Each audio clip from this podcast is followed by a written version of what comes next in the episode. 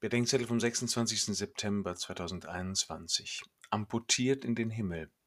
Markus 9.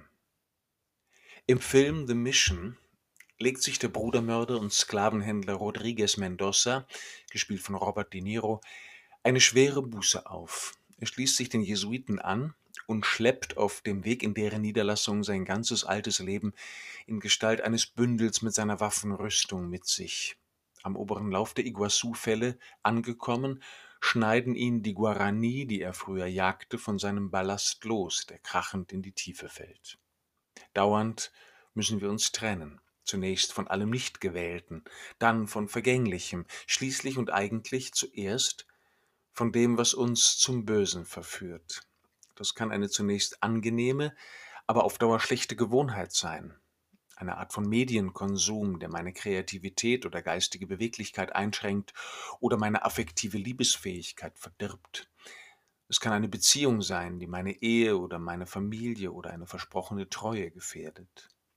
Und je mehr es scheint, diese Gewohnheit, dieser Konsum oder diese Beziehung gehöre zu uns wie Hand oder Fuß, Auge oder Ohr, umso tiefer scheint der Schnitt.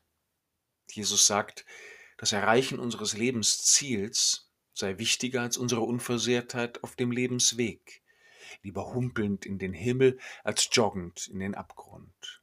Mir scheint, die meisten Menschen, denen es um die Liebe ging, haben nur versehrt ihr Ziel erreicht.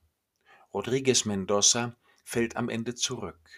Als die Portugiesen die Jesuitenreduktionen überfallen, holt er Schwert und Rüstung aus dem Fluss und geht in einem Blutbad unter. Nur die beschnittene Rose blüht aus gesammelten Kräften, nur die gestutzte Rebe wirft alles in die Traube, schreibt Andreas Knapp in einem Gedicht an jemanden, der wild wachsend in alle Richtungen streben will. Und er schließt, doch nur gebündelt kannst du dich entfalten und schon im Blühen fruchtbar sein.